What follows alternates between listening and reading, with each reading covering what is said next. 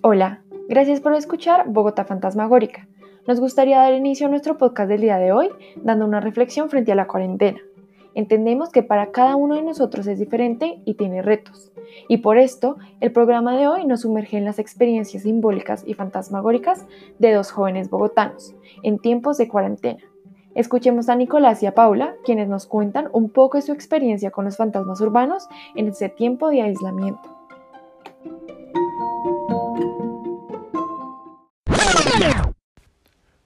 Bueno, yo quiero empezar contando uno de mis encuentros más cercanos con una aparición, con un fantasma, cuando hablamos de lo urbano.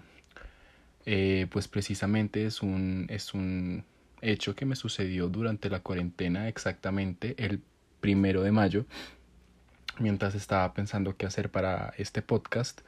Y de hecho salí de mi casa eh, porque el gobierno anunció que ya se podía salir a hacer deporte con fines recreativos. Y pues yo tengo mi cicla y me encanta montar cicla.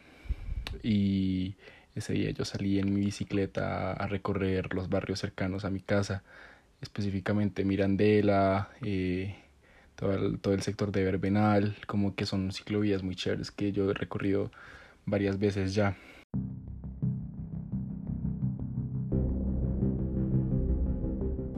El problema fue que no me vi las consecuencias de, de salir tan pronto y por esta razón me encontré con unos atracadores que me quitaron mi bicicleta.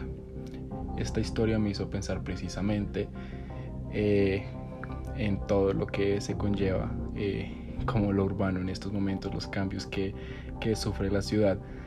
Y pues perder mi bicicleta fue un hecho horroroso para mí, no solamente eh, por el hecho material, sino pues por el afecto que le tenía a un objeto que pues era mi manera como de, de recrearme, de ser feliz y también de pues también del trauma que me deja enfrentarme a unos atracadores que me amenazan con arma blanca, con un puñal, con un cuchillo para quitarme un objeto. Claramente ese miedo eh, es el miedo interno del que quería hablarles, como el miedo a morir, que no solamente se expresa a través de eh, precisamente salir y contagiarse de coronavirus, sino pues de enfrentarse directamente con una cosa que te puede matar y en, esta, en este caso es un, es un cuchillo, ¿no? Y pues cómo reacciona la persona a partir de esto. El robo fue muy breve, o sea, a mí me bajaron de la bicicleta y me lo quitaron en, en dos segundos y yo no puedo hacer nada. Y el miedo me persigue hasta hoy día. Este es el fantasma con el que llevo eh, viviendo por la última semana. Y precisamente me hace acordar de Armando Silva cuando habla de que eh, en la vida psíquica de la sociedad y en su ejercicio de la vida diaria acontecen fenómenos inexplicables o extraños que no obstante generan actitudes ciudadanas. Precisamente actitudes ciudadanas la primera que tuve yo, salir, porque la bicicleta me hacía feliz. Y la segunda, entregar mi bicicleta porque quería vivir.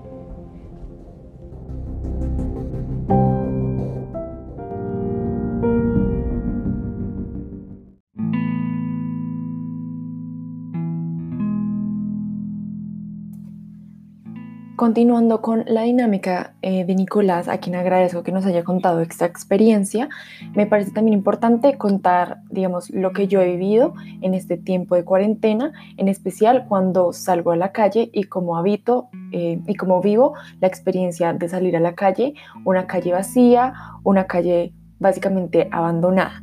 Para las personas que no saben, eh, yo trabajo y trabajo ciertos días de la semana y entonces esto implica que tengo que salir a la calle y pues digamos lidiar con lo que es en este momento una calle completamente sola, eh, deshabitada y este, y este hecho, el hecho de que tenga que salir a, a trabajar y tenga que volver a veces a mi casa en un horario bastante tarde, me conectó o me hizo revivir un fantasma que yo siento que todas las mujeres hemos eh, atravesado desafortunadamente eh, en una ciudad tan grande como Bogotá o eh, pues, alrededor del mundo.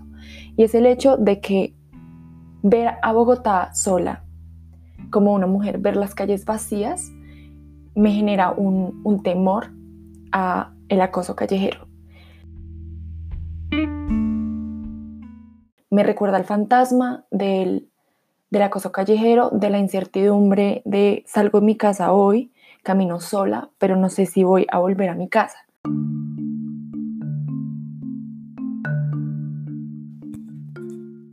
Esto nos hace reflexionar sobre cómo los espectros fantasmagóricos no nos abandonan en el encierro de nuestras casas, permanecen e incluso se intensifican. Los fantasmas de la calle, de una calle inhóspita a la que todos nos hemos enfrentado y cuyas dinámicas más profundas, como lo son el atraco, el acoso y la inseguridad, no cambian inclusive en una pandemia.